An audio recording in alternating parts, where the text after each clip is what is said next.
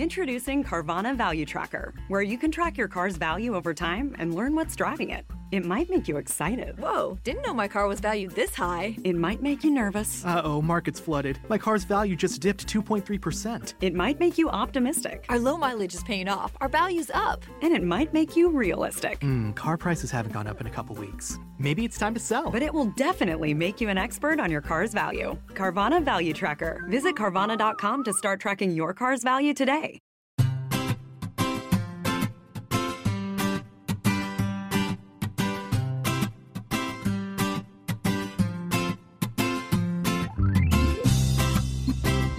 Bienvenidos al capítulo 99 de Perspectiva, un podcast de Milcar FM donde analizamos cada semana todas las decisiones y estrategias de las empresas que nos rodean. Hoy hablaremos principalmente de Amazon y comentaremos lo que está pasando desde el punto de vista del distribuidor de los productos y del emprendedor que lo usa como escaparate. Además, hoy estarán con nosotros Mar Milian del podcast Cuatro Ventanas y Ramón Cano para hacernos unos apuntes sobre los supermercados día y el sector de la automoción. Si eres de los que les gusta estar informado, no lo dudes, sube el volumen y acompáñame. Yo soy David Isasi y hoy es 16 de abril del 2018. ¡Comenzamos!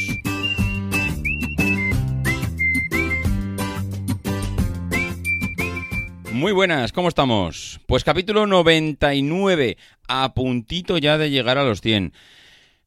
Se está haciendo un poquito largo, se está haciendo un poquito largo esta recta final. Pensaba que iba a ser eh, más rápido todo, pero cuanto más cerca nos hemos acercado del 100, mm, más ansias de llegar y grabar ese episodio tenemos. De cualquier forma, eh, hoy tengo un montón de noticias y cuando he ido a hacer la mezcla, pues me he dado cuenta que había algunas que tenían bastante sintonía unas con otras. Y lo que he hecho, pues hacer una especie de mix agrupando esas, esas noticias. Eh, no vamos a esperar más, vamos a arrancar ya. La primera, la primera noticia, o digamos que la primera empresa relacionada con la noticia, es, como no, Amazon, que últimamente pues se empeñan a aparecer en perspectiva, parece que los tenemos patrocinados y la verdad que no. Ya me gustaría que el señor Jeff Bezos hablase, eh, hablase con eh, Milcar para intentar llegar a un acuerdo y pondremos por las nubes a Amazon y diremos que son lo mejor del mundo. Bueno, no, ya sabéis que no, ya sabéis que aquí decimos la verdad. En este caso parece ser que hay una guerra desatada entre todos los distribuidores eh, de paquetería, lo que es toda la parte de logística que utiliza Amazon, aparte de la suya propia, eh, este año desatada. Había hay una noticia, no había, no, hay una noticia en el diario Expansión en el que habla pues eh, cómo cada una de las empresas que está utilizando Amazon para hacer esa distribución está utilizando diferentes estrategias ante el planteamiento que le está haciendo la compañía.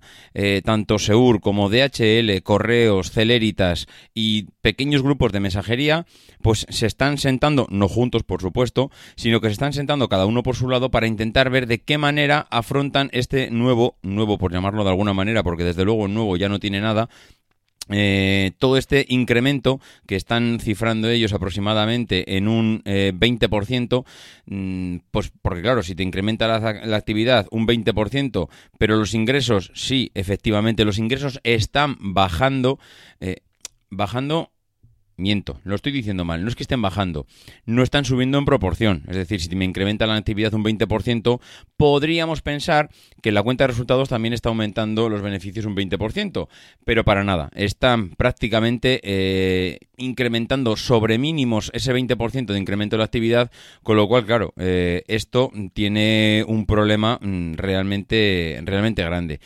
El consejero delegado de SEUR, el señor Alberto Navarro, eh, ha acuñado un nuevo, un nuevo término a lo que antes se llamaba el B2B, que es el business to business, pues ahora parece que le está llamando el B2B2C, que es el business to business to consumer, que eh, es... Mm, bueno, que ahora lo que lo que tienen es que, oye, antes mm, era negocio entre proveedores y distribuidores y ahora es un negocio entre proveedores, distribuidores y consumidores. ¿Y esto qué quiere decir? Pues que según sus propias palabras, antes entregaban 50 eh, cajas llenas eh, de ropa en una tienda y ahora mismo eh, están entregando 400 cajas pero no en una tienda, sino en 400 domicilios diferentes, lo cual supone una atomización del mercado realmente bestial, supone un despliegue de recursos por parte de las distribuidoras logísticas a unos niveles inimaginables. Bueno, el ritmo de paquetes que está aumentando, pues según la Comisión Nacional para el Mercado de las Comunicaciones dice que en su último informe ha aumentado un 18% eh, ese incremento, mientras que los eh, ingresos de los 37 operadores que están ahora mismo registrados en España, ojo, que muchas veces hablamos de cuatro, pero que hay 37 operadores, los incrementos eh, han aumentado un 18, pero los beneficios han aumentado un 5. Esto es mm, más o menos las cifras esto supone esto supone una pensada para todos ellos eh, porque cuando eres el responsable de la compañía tienes que ver cómo eh, acometes un 20% más de trabajo cuando solo te va a repercutir un 5% eh, de beneficio. cada uno pues está replantándose su, su estrategia. al final... no siendo muy diferentes las estrategias entre ellas, sí que es cierto que hay diferencia, como por ejemplo Correos Express. Correos está planteando que la manera de diferenciar, bueno, no difer bueno, sí y no. Te diferencias, pero no es que te diferencies porque estés planteando una diferenciación, sino porque eh, estás analizando cómo hacer según la base que tú ya vienes históricamente trayendo y dices, oye, mira, pues según lo que según mi posicionamiento en el mercado, según mi histórico, según mi conocimiento, el know-how, según todo lo que yo traigo hasta ahora, eh, lo mejor para mí es poner eh, taquillas en diferentes, eh, bueno, no, en diferentes lugares, no, taquillas en casa del usuario, en casa, entenderme, en el portal, en el bloque de viviendas, en una estación de servicio, es decir, cerca del usuario establecer una red de taquillas de tal manera que pueda el usuario ir allí con su llave, su código, su, mm, no sé, su terminal que lo desbloquee, lo que sea y eh, que esa red de taquillas me sirva para dejar los paquetes y evitarme ese problema de que el cliente no está en casa. Porque al final eh, tú puedes organizar toda una red logística, pero si cuando vas a entregar el paquete el cliente no se encuentra en su casa, pues la que estamos liando es, eh, es parda. No, evidentemente porque se te cae todo el arbolito que tienes montado, mm, toda esa estrategia que tenías montada para optimizar los tiempos, pues se va todo al garete. Ellos dicen que eso eh, pues les viene muy bien, ¿no? Eh, otros mm, dicen que no. Eh, parece ser que DHL, por ejemplo, dice que ha puesto en marcha un plan de inversiones para dar respuesta a esta necesidad y además indican en la noticia que eh, no solo es eh, la idea es adaptarse a este incremento que hay brutal de los volúmenes de comercio electrónico, sino que también quieren responder a esos picos de actividad en las fechas como el Black Friday, las Navidades o incluso las rebajas. Porque claro, estamos hablando siempre de dar respuesta en épocas normales, pero aquí no solo supone un incremento bestial en, de los recursos en una época normal, lo que comentábamos antes, pasar de entregar 50 eh, paquetes en una tienda a entregar 400 a 400 clientes, sino que esto se, mm, yo no sé, si quintuplica, porque es que, eh, es que yo no sé cuánto, por, ¿Cuál es el coeficiente que se puede eh, multiplicar todo esto durante un Black Friday o durante unas Navidades? Eh, iba a decir quintuplica, no, quintuplica no. Es que no sé, realmente las cifras, mm, no, no, no manejo esas cifras, pero tiene que ser realmente alucinante el volumen de, reparto, de distribución de estos paquetes. Bueno, comentábamos, eh, Correos ha puesto en marcha su Citipack, eh, estas cajoneras que ha puesto cerca del cliente. Celeritas, Celeritas dice que ellos están especializadas en entregas, mm, lo que son en puntos, ¿cómo le llaman ellos? Y puntos de conveniencia. Esos puntos de conveniencia, dice que ellos tienen una red de, de kioscos y librerías, en los que, oye, kioscos y librerías hay en todas las ciudades, todo el mundo tiene un kiosco o librería cerca de su casa o casi todo el mundo, y ellos van a basar su estrategia en esos eh, kioscos y librerías. Seur, Seur dice que va a triplicar su red. Eh, ¿Cómo lo va a hacer? Pues eh, dice que a los puntos ya de conveniencia actualmente, dice que va a sumar, o tiene intención de sumar, tiendas de mascotas, mm, papelerías o incluso supermercados. Eh, los supermercados están por todos los sitios, papelerías y tiendas de mascotas, pues mm, principalmente también, con lo cual tiene idea de pasar eh, de gestionar 10.000 paquetes diarios a 30.000 en los próximos 10 años. 30.000 no dentro de 10 años, 30.000 paquetes al día eh, dentro de 10 años. Lo cual, bueno, evidentemente les va a suponer un incremento de plantilla eh, importante. Boyacá, Boyacá ha inventado Yupik, que es una de sus apuestas, para que los clientes, digamos, mm, puedan liberarse un poco del tema de los horarios y a pesar de ya contar con una serie de puntos de conveniencia que están buscando o ampliando, ellos quieren basarse un poco en que se acabaron los horarios. Ellos presumen de que una de sus estrategias es que disponen de muchos, o, sea, de un horario muy amplio de apertura. ¿Y qué está haciendo DHL? Pues eh, DHL está tirando de una estrategia diferente, que es, aparte de todo lo anterior, intentar eh, poner, mm, dejarle al cliente unas cuantas alternativas de entrega, que prácticamente es lo que están haciendo todos, pero luego además dice que está poniendo en marcha lo que es su estrategia de vecino favorito, y es que dicen que todo el mundo tiene un vecino en casa en el que tiene cierta confianza para entregar los paquetes, y oye, pues si tú le pones allí entregar en tal dirección, y si no me encuentro en mi casa, dejarlo en el primero A, o dejarlo en la panadería de la esquina. Evidentemente, esto da un abanico de posibilidades bestial porque quien más, quien menos, todo el mundo tiene un comercio, un vecino, un, no sé, eh, alguien de confianza en su entorno, mm, en su barrio, en el que prácticamente eh, dejaríamos un paquete, vamos, a, ojos ciegas. Es bestial lo que está suponiendo Amazon a nivel logístico para todas estas empresas de distribución. Y también es bestial, eh, y ligándolo con un artículo del Confidencial, de Aroa Fernández en el que hablaba que los emprendedores están ya hasta las narices de Amazon. Ojo, porque fijaros qué diferencia es. Incrementa, por un lado hablamos de incrementar la distribución y por otro lado estamos hablando de que Amazon ya empieza a tener gente que está hasta las narices de ellos y que al final acaban devorados. ¿Esto por qué es? Pues por lo que hemos hablado muchas veces, porque mm, depende para qué negocios, depende para qué estrategias, Amazon no es rentable, eh, porque te supone una cantidad de trabajo eh, descomunal eh, para al final una rentabilidad mínima. Ellos en el artículo hablan de de que incluso están hablando de ganar un euro por cada uno de los paquetes que, están trabajando. Claro, cuando tienes eh, un bueno, tienes montado un equipo de trabajo, tienes montado una distribución, una tienda, y de cada uno de los paquetes que tienes estás ganando un euro, claro, esto ya no te quiero ni contar por dónde se van los números y las rentabilidades. Y ya no te quiero contar tampoco lo que supone ya también las devoluciones. Si empiezas a asumir devoluciones, que Amazon además te obliga tenga o no tenga el cliente razón a asumir las devoluciones, ojo, las devoluciones legales, entre comillas, porque se dan casos de devoluciones que el cliente te devuelve la caja, pues yo qué sé, con, con cartón, rellena de cartón o rellena, mm, yo qué sé, de, de, no sé, de papel albal, porque se dan casos, con lo cual encima también te tienes que tragar ese tipo de cosas. Em, cosas que ha pasado, ejemplos que son hipergráficos y me encantan estos ejemplos porque ponen blanco, negro sobre blanco, pues lo que realmente está pasando. Dicen que, por ejemplo, eh, en ocasiones eh, Amazon coge y dice que de repente, porque claro, tú asumes todos los términos de servicio en el momento que te pones a, a, trabajar con ellos. Pero dice que de repente ellos se suben un 40% los precios de la gestión logística. Y ya está, de la noche a la mañana.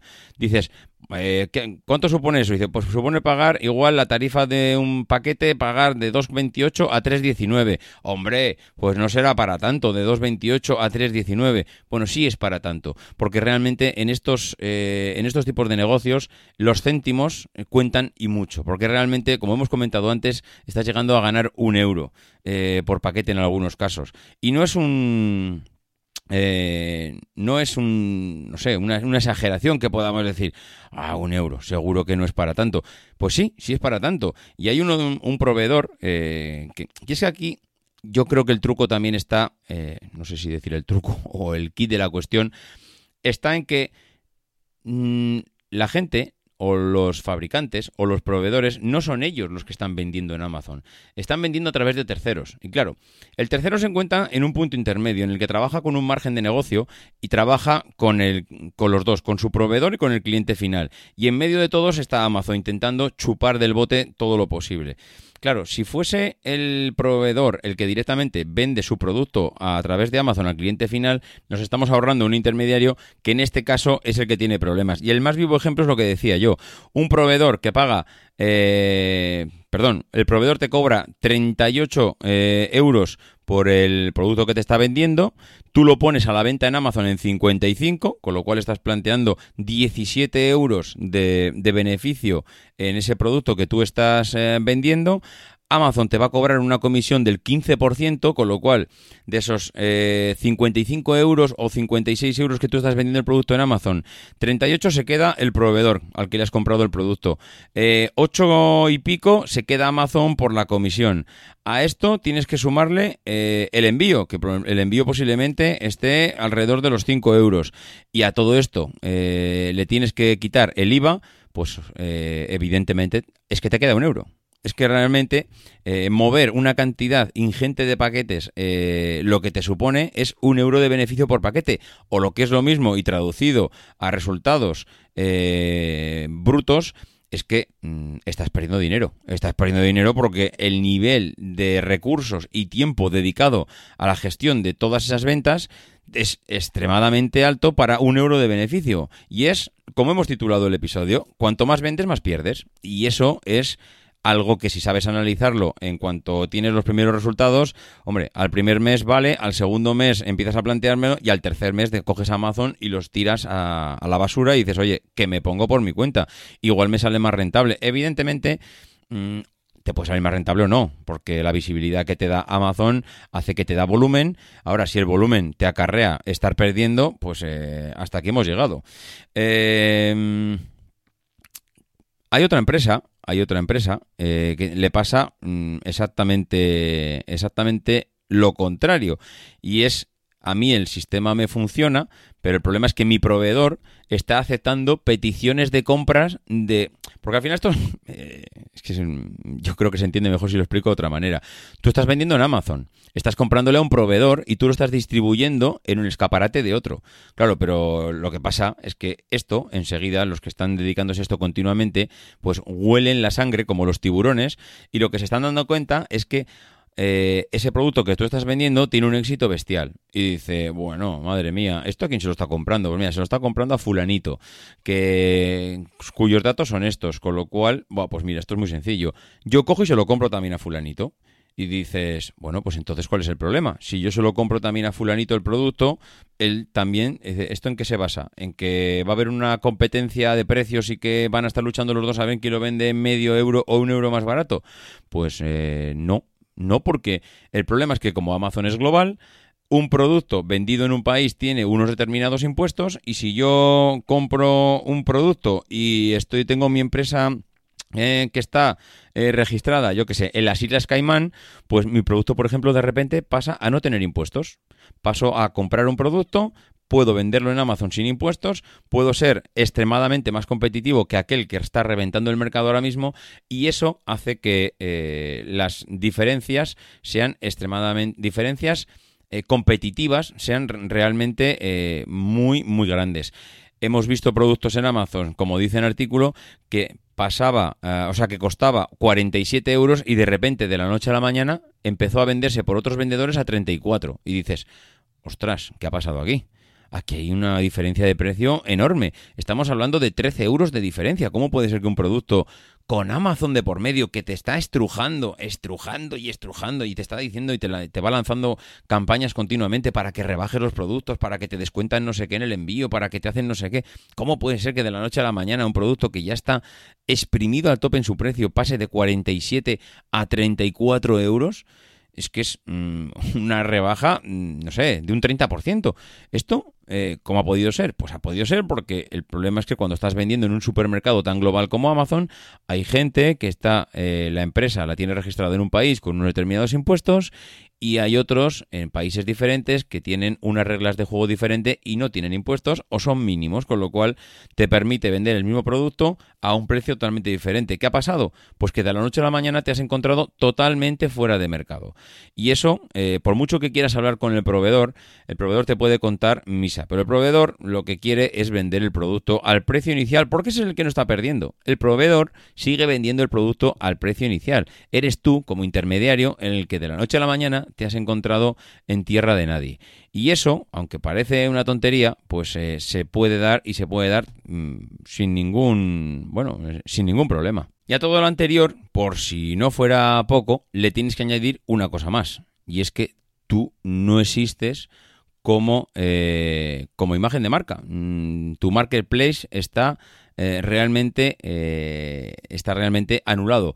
¿Por qué? Porque el cliente no te está comprando el producto a ti, se lo está comprando a Amazon y es imposible fidelizar un comprador, porque realmente tu, tu, tu, comprador, tu cliente, no va a volver a tu tienda, va a volver a Amazon. Con lo cual, ni puedes hacer campañas con los clientes, ni puedes eh, fidelizar tu marca, ni puedes hacer posicionamiento. Es que no puedes hacer nada. Realmente eres un intermediario. ¿Te preocupas por tu familia? Entonces, ¿por qué darles solo huevos ordinarios cuando pueden disfrutar de lo mejor? Eggland's Best, los únicos huevos con ese delicioso sabor fresco de granja, además de la mejor nutrición, como 6 veces más vitamina D, 10 veces más vitamina E y 25% menos de grasas saturada que los huevos regulares, además de muchos otros nutrientes importantes. Así que dales los mejores huevos. Egglands Best. Mejor sabor, mejor nutrición, mejores huevos al que eh, Amazon está utilizando para eh, sacarte los ojos. Y es realmente duro eh, cómo mm, con tanto trabajo y con tanto posicionamiento en el mercado, al final lo que te queda de todo esto es nada. Bueno, sí, te quedan las obligaciones, porque si por lo que sea el producto está defectuoso y tienes un cliente cabreado, mm, ten por seguro que vas a tener que devolver, vas a tener que o devolver el dinero o devolver o reponer el producto y eso al final lo único que va a hacer es eh, dañar todo ese margen o ese mínimo margen que tenías, eh, que tenías antes. Eh, Brutal, brutal el tema de Amazon para estos intermediarios que se ponen a vender directamente allí. Creo que hay un problema, digamos, mm, de, trasfondo en todo el tema este de Amazon. No es la panacea para nada. Creo que eh, Amazon va a tener que intentar eh, darle media vuelta a esas condiciones que tiene con los, eh, con los vendedores porque si empiezan a marcharse uno detrás de otro y la gente empieza a ver que allí no hay negocio, eh, el día de mañana Amazon se puede encontrar con que en vez de ser el lugar de referencia para ir a comprar un producto, la mitad de las empresas no se encuentran allí ubicadas y la gente empieza a buscar otras alternativas. Y Amazon mm, es un monstruo, pero no olvidemos que cuando alguien ve la debilidad se lanza como los locos y cualquier cliente eh, eBay era un monstruo y vino Wallapop y no era nadie. Y Wallapop a día de hoy es eh, donde casi está todo el mundo haciendo el mercado de, de compra-venta de segunda mano. eBay está en un segundo plano. eBay ha pasado a una posición prácticamente irrelevante. Y esto no es que le pueda pasar a Amazon, es que le puede pasar a cualquiera. Eh, si de repente aquel cliente, que para Amazon los clientes son esos eh, intermediarios que ponen a la venta un producto, eh, ven que no, que no es negocio estar allí, pues oye, mm, que el mercado está abierto, que cualquier otra ventanilla se puede hacer lo mismo. Y por terminar el tema de Amazon, algo que yo es que no sé, no sé cómo interpretarlo. Venía en, una noticia del español eh, un artículo en el que decía, el corte inglés da un paso adelante y propone una alianza europea contra Amazon. Mm, su, su, presidente, Dimas Jimeno, parece ser que está empeñado en ir contra Amazon. Dice que no están luchando con las mismas reglas en el mercado, lo cual no lo entiendo, no sé a qué se refiere. Las reglas ahora mismo justas o injustas son iguales para todos, con lo cual no me explico a qué se refiere este señor. Pero lo que, lo que realmente me impacta de toda la noticia es que dice que hay que, y cito textualmente, hay que promover y participar en posibles alianzas entre distribuidores convencionales y tecnológicos y crear una plataforma europea para competir con los grandes distribuidores online, competidores online. Ostras, pero esto cómo puede ser? O sea, ¿cómo puede ser que el presidente de una compañía diga que hay que aliarse entre nosotros para ir a competir eh, o, para competir con Amazon? No solo a nivel español, sino que lo vamos a hacer a nivel europeo. y esto, el tribunal, el, el, el ah, ya lo diré, la Comisión Nacional para la Competencia, no le va a decir nada le va, a dejar que pueda aliarse, que pueda tener conversaciones con otras empresas para aliarse y... y no me sale la palabra. Eh, y marcar una estrategia con así tan abiertamente contra otros, porque realmente a día de hoy si formas parte de un sector y te pillan aliándote con el vecino de al lado para ir a fastidiar a un tercero, eh, eso se, vamos, está penalizadísimo. Eso, el Tribunal de la Competencia, como te pille en una de estas, vamos, eh, ya sea, bueno, que, que se han dado casos ya, de que eh, grupos de empresas, creo que eran gasolineras, de, bueno, distribuidores de, mm, de gasolina, en el que se aliaron, se pactaron precios para ir fastidiar a un tercero, y en, el, en, en, aquel pacto económico, bueno, salió a la luz y aquello supuso una multa bestial. Cualquier conversación mal entendida, cualquier correo electrónico eh, que se pueda intercambiar entre empresas y que dé, eh, no sé, mm, dé la sensación de que estás pactando algo con la competencia para fastidiar a un tercero. realmente está muy, muy perseguido, con lo cual no sé, realmente ya digo que no sé cómo interpretar estas palabras tan abiertamente en el que el presidente de una compañía dice que se va a liar con quien quiera para ir contra otro. Eh, no sé, la verdad es que te deja en un lugar un poco... Oh, no sé, una sensación de que como hagas cualquier movimiento extraño y alguien lo interprete, eh, estas palabras, estas declaraciones, vamos, como dice la policía, se te pueden utilizar en, se te pueden eh, se pueden utilizar en contra tuya. Con lo cual, bueno, pues no sé, mm, iremos viendo. Y otra de las noticias que ya cambiando de tema me ha, me ha resultado curiosa es que eh, los supermercados día decía el artículo pues que se marchan de se marchan de China. Mm, ha dicho que hasta aquí hemos llegado, esto esta aventura no es muy rentable y quería pues eh, consultar a Mar Milian, ya sabéis del podcast de Cuatro Ventanas y un Paseo por Shanghái, en, mm, oye, Mar, ¿esto cómo lo ves? ¿Esto te pilla de cerca, te pilla de lejos? ¿Te importa comentar algo sobre el tema? Y Mar, pues que como se apunta a un bombardeo, pues ha dicho que, vamos, que por supuesto, y me ha mandado este audio, y aquí os dejo con él. Hola a todos, soy Mark Milian de los podcasts Un Paseo por Shanghai y Cuatro Ventanas. David me ha pedido que grabe un pequeño audio explicando la noticia de que la cadena de supermercados Día abandona China, donde ha estado durante unos cuantos años.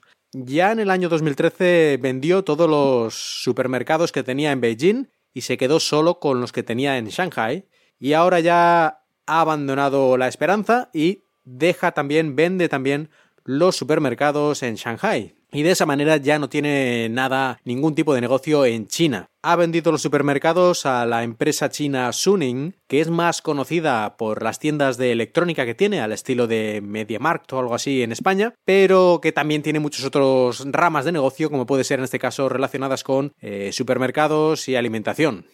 Sinceramente, yo no puedo decir que sea un experto en nada, y mucho menos en empresas, en negocios, ni en la situación económica de las diferentes empresas en China o en cualquier otro lugar. Así que yo creo que la única razón por la que David me ha pedido esto es porque yo vivo aquí, vivo en China. Y francamente, estoy muy cerca de la empresa, muy cerca de Dia. A 30 metros exactamente tengo uno de sus supermercados. Eh, y lo único que puedo decir sin ninguna duda es que la empleada de este supermercado, la cajera, hace años que perdió el alma porque ni ríe, ni llora, ni hace nada. Lo único que hace siempre que hay un cliente es mirarte con mala cara. Pero aparte de eso, no puedo decir nada más de primera mano respecto a esta noticia. Y ya puestos a divagar y a decir opiniones sin fundamento, que es lo único que puedo hacer en este caso, yo creo que aquí en China la mayoría de las empresas extranjeras lo tienen bastante complicado, y no porque el mercado sea diferente a otros o especial, como muchas veces se dice, que seguro que tiene sus peculiaridades, pero bueno, ¿qué mercado no tiene sus características especiales o un poquito diferentes a otros? Mm, yo creo que es más que nada el gobierno chino que pone un montón de trabas, algunas, digamos, claramente ya estarán en las leyes o donde sea, como lo de tener que hacer una joint venture, una empresa al 50% con una empresa china si quieres entrar en el mercado. Y esto, claro, eh, conlleva que tengas que revelar a tu socio chino todos tus secretos de cómo funciona tu empresa, cómo fabricas las cosas, etc. Y o haces eso o no entras a un mercado de 1.500 millones de consumidores. Por eso la cosita está un poco complicada.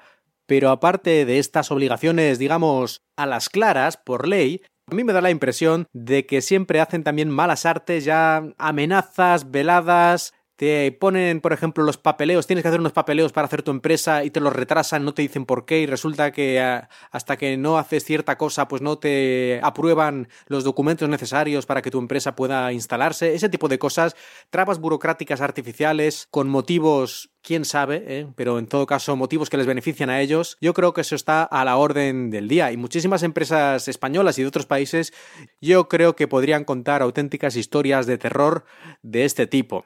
Incluso la todopoderosa McDonald's, cuyos restaurantes en China se cuentan por miles, o decenas de miles incluso, no sé ahora el número exacto, pero en fin, hay en todas las esquinas y chinas gigantescas, así que sí, yo creo que decenas de miles debe de haber en el país, pues incluso McDonald's el año pasado decidió libremente y sin presiones, seguro, porque ganaban dinero, pero de repente se les ocurrió que lo mejor era vender todos los negocios de McDonald's en China a una empresa local. Y también la empresa alemana MediaMarkt, que estuvo en China hace unos años, tuvo que vender también sus negocios en misteriosas circunstancias y de un día para otro desapareció del país. Como digo, seguro que un experto en economía y en China podría daros ejemplos muchísimo mejores, podría explicar todo esto de una manera profesional, pero como no es mi caso, pues yo solo puedo contar estas pequeñas, casi diría yo, anécdotas. En todo caso, está claro que China es un mercado muy difícil para las empresas extranjeras, y que incluso grandes empresas que tienen mucha fuerza económica y que les puede apoyar, al final acaban abandonando. Y a mí esto, como decía antes, me parece raro. Me parece raro que simplemente sea porque los negocios no van bien y ya está. Y lo que me parece más que raro, ya indignante o absurdo, es que todas estas trabas que pone el gobierno chino para las empresas extranjeras no se den en nuestros países. Es decir, el gobierno chino puede obligarte a tener empresas al 50% con un socio local, pero luego cualquier empresa china puede ir a cualquier lugar del mundo, Europa, Estados Unidos o Japón, y más o menos hacer lo que le dé la gana. Y ya no me voy a meter en el asunto de Internet y el proteccionismo increíble que hay en China, porque esto sería para un programa completo de perspectiva. Y para terminar de una manera un poquito más optimista y de paso fastidiar un poco a David, voy a decir que aquí en China el único que ha triunfado y ha vencido a las mafias chinas del gobierno es Elon Musk y Tesla. Porque al parecer Tesla va a hacer una fábrica en Shanghai el año que viene, parece ser, y sería la primera empresa extranjera que va a tener una empresa en China que es 100% propiedad de esta empresa. Es decir, la primera empresa que no va a tener que estar al 50% con una empresa china. Esto es, como digo, algo inaudito hasta la fecha y Tesla y el señor Elon Musk lo han conseguido. Pues muchas gracias por escucharme, por la paciencia de aguantar esta sarta de divagaciones que acabo de soltaros. Espero que no os haya aburrido demasiado y ya sabéis, si me queréis seguir escuchando, cosa que no estoy muy seguro que sea así, estoy en Emilcar FM en Un Paseo por Shanghai, donde hablo sobre mis andanzas aquí en China y Cuatro Ventanas sobre Microsoft. Hasta la próxima. Y claro, pues como en Emilcar FM lo que tenemos es que tenemos eh, colaboradores de todo tipo, ha sido escuchar esto eh, que decía Mark sobre Tesla y Ramón Cano, que no deja pasar una sobre el tema de automoción, ha dicho, espérate, que yo tengo algo que decir. Os dejo con Ramón. Y bueno, pues al final, como era previsible, Tesla se va a China. Parece raro, ¿verdad? ¿No? Que una marca de referencia americana en este momento diga que se va a China. Eh, cuando los obtusos gobiernos de sendos países se obcecan en una guerra por ver eh, cuál de ellos pone más trabas para que sus ciudadanos puedan disfrutar de los productos generados en el otro país. Parece mentira que a las puertas eh, de la tercera década del siglo XXI ocurran estas cosas. Pero bueno, por lo menos los gobiernos europeos se mantienen al margen y nos dejan disfrutar de la producción de todo el planeta sin mayores restricciones, ¿no? Que solo faltaba también que los nuestros entrasen en esta guerra del cacaculo pedopis. Pero bueno, en fin. ¿Y por qué se va Tesla a China? Bueno, pues a ver si me explico. La cuestión sería saber por qué no se ha ido antes. Y la culpa, de nuevo, para mí, es de su CEO, eh, que se inventa unos productos absolutamente geniales, pero que luego no tiene la humildad suficiente para que, le expliquen cómo producirlos bien. Eh, Elon Musk, recordemos que ahora mismo duerme en la fábrica porque ya no se fía de los responsables de producción y se ha puesto él también a ello. Señal inequívoca de, la cosa, de que la cosa va mejor eh, y por lo tanto es el momento de tomar el mando. Pues si no, estoy seguro que no lo haría. Pero bueno, os imagináis si vosotros en vuestro trabajo, cuando las cosas están más complicadas y más hay que pensar y trabajar, además tuvieseis al jefe 24 horas al día en el despacho. Bueno, pues eso. Recordemos la situación. Hace años Elon Musk decía que se podían producir coches competitivos en terreno americano. Y le aplaudieron. Y es así. Y que para ello habría que mega robotizar las fábricas. Y le aplaudieron también. Bueno, todos menos los, los propios de la industria, pero bueno. Hoy Elon Musk sale diciendo que hemos infravalorado la capacidad de las personas y que hay que usar menos robots. Y los mismos que le aplaudían antes, pues le, aplauden ahora. Y que se van a China también, aparte de América, eh, bueno, y también le aplauden. Bueno, es decir, que es curioso cómo se lleva aplausos por tomar buenas decisiones y las contrarias. ¿Y por qué esta decisión de montar también una producción ahora en China? Bueno, pues eh, recordemos que ya van saliendo fabricantes de prestigio globales a presentar modelos eléctricos. Y ojo que, al contrario que Tesla, no los presentan de verdad hasta que no los tienen hechos. Y ya van dejando caer las primeras fechas de entrega a clientes incluso. Eh, ya lo ha hecho Jaguar con el iPace, eh, lo ha hecho Audi con el e-tron, BMW está a punto y Daimler ya os aseguro que no se va a quedar atrás. Los que se quedan atrás son los estrictamente europeos que siguen al verlas venir, claro. Eh, como comentaba en la última intervención, en la que, por cierto, no dije qué grupo me refería, pero bueno, lo digo ahora, me refería a PSA. Es decir, que la ventaja de producto de Tesla se va a desvanecer en los próximos meses. Tan solo ha anunciado el Model 3 en Europa, pero no han podido llegar a producirlo antes eh, en cantidad antes de que llegue la competencia. Y recordemos que la competencia tiene una red de postventa bien establecida y unos estándares de calidad muchísimo más altos. O sea que ya o Tesla se pone a producir y a vender, o cuando lleguen los demás tendrá que bajar bastante el precio de sus vehículos, que es lo que tiene la bendita competencia. Y por lo tanto tendrá que reducir el margen bruto de cada uno de ellos. Hace aproximadamente tres semanas eh, Tesla sufría una caída en su valor en bolsa mm, más que notable porque al finalizar el primer trimestre del 18 volvía a no cumplir de lejos con los volúmenes prometidos.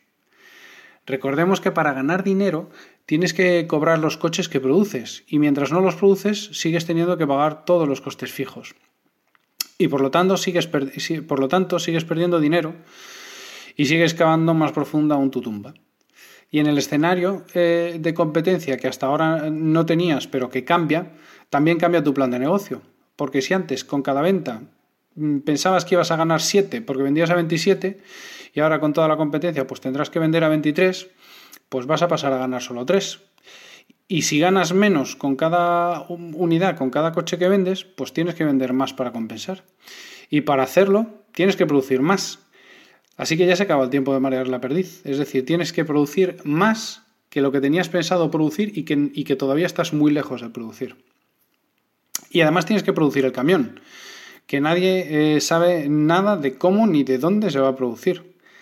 Pero sí sabemos que uno de los mayores productores de vehículos industriales eléctricos, que se llama BID o BYD, está en China. Y que los camiones y los autobuses son exactamente el mismo vehículo con distintas configuraciones de bastidor y que probablemente en una joint venture con Tesla, eh, BID podría sacar adelante una buena producción del Model 3 y de Tesla Semis, ya sea licenciado, ya sea con, nombre Tesla, ya sea como sea. Pero bueno, eh, sobre todo, podría sacar mucha más producción que la fábrica de Fremont. Y eso no le vendría nada mal a la compañía de Musk. Así que para mí todo encaja. A Tesla se le acaba el tiempo, tiene que irse a producir donde se produce eh, casi todo, donde produce casi todo el mundo eh, que quiere producir volumen con la calidad deseada y encima con sinergias también para producir el camión. Eso sí, renunciando a una buena cantidad de afirmaciones hechas en el pasado por la puerta de atrás. Pero bueno, como los aplausos continuos no dejan de no dejan escuchar la música de fondo, pues tampoco hay más problema, ¿no? Para mí los cambios y, bueno y, eh, cambiar de cambiar de idea y tomar otra dirección pues siempre está bien, sobre todo si es para mejorar. Así que bueno, pues bienvenidos sean estos cambios, eh, aunque para mí pues llegan tarde. Pero bueno, un saludo, nos escuchamos en la próxima. Bien, pues ya habéis escuchado a los dos. La verdad es que muchísimas gracias a los dos por hacer esa aportación de ese audio sobre el tema de eh, Día y sobre el tema de Tesla. Y eh, pues que no tengo nada más que decir, que el podcast va a acabar aquí y que nos vamos a escuchar la semana que viene. Ya sabéis cuáles son las formas que tenemos para ponernos en contacto. Eh, cualquier comentario sobre lo escuchado en el podcast en emilcar.fm barra perspectiva, en eh, Twitter arroba maxatine, por correo electrónico davidisasi arroba mac.com y en el grupo de Telegram que últimamente estoy viendo las noticias que, madre mía, me sorprende cómo está el patio. Eh, nada más, nos escuchamos la semana que viene, capítulo 100. No dejéis de intentar ser uno de esos locos que hace lo imposible por cambiar el mundo.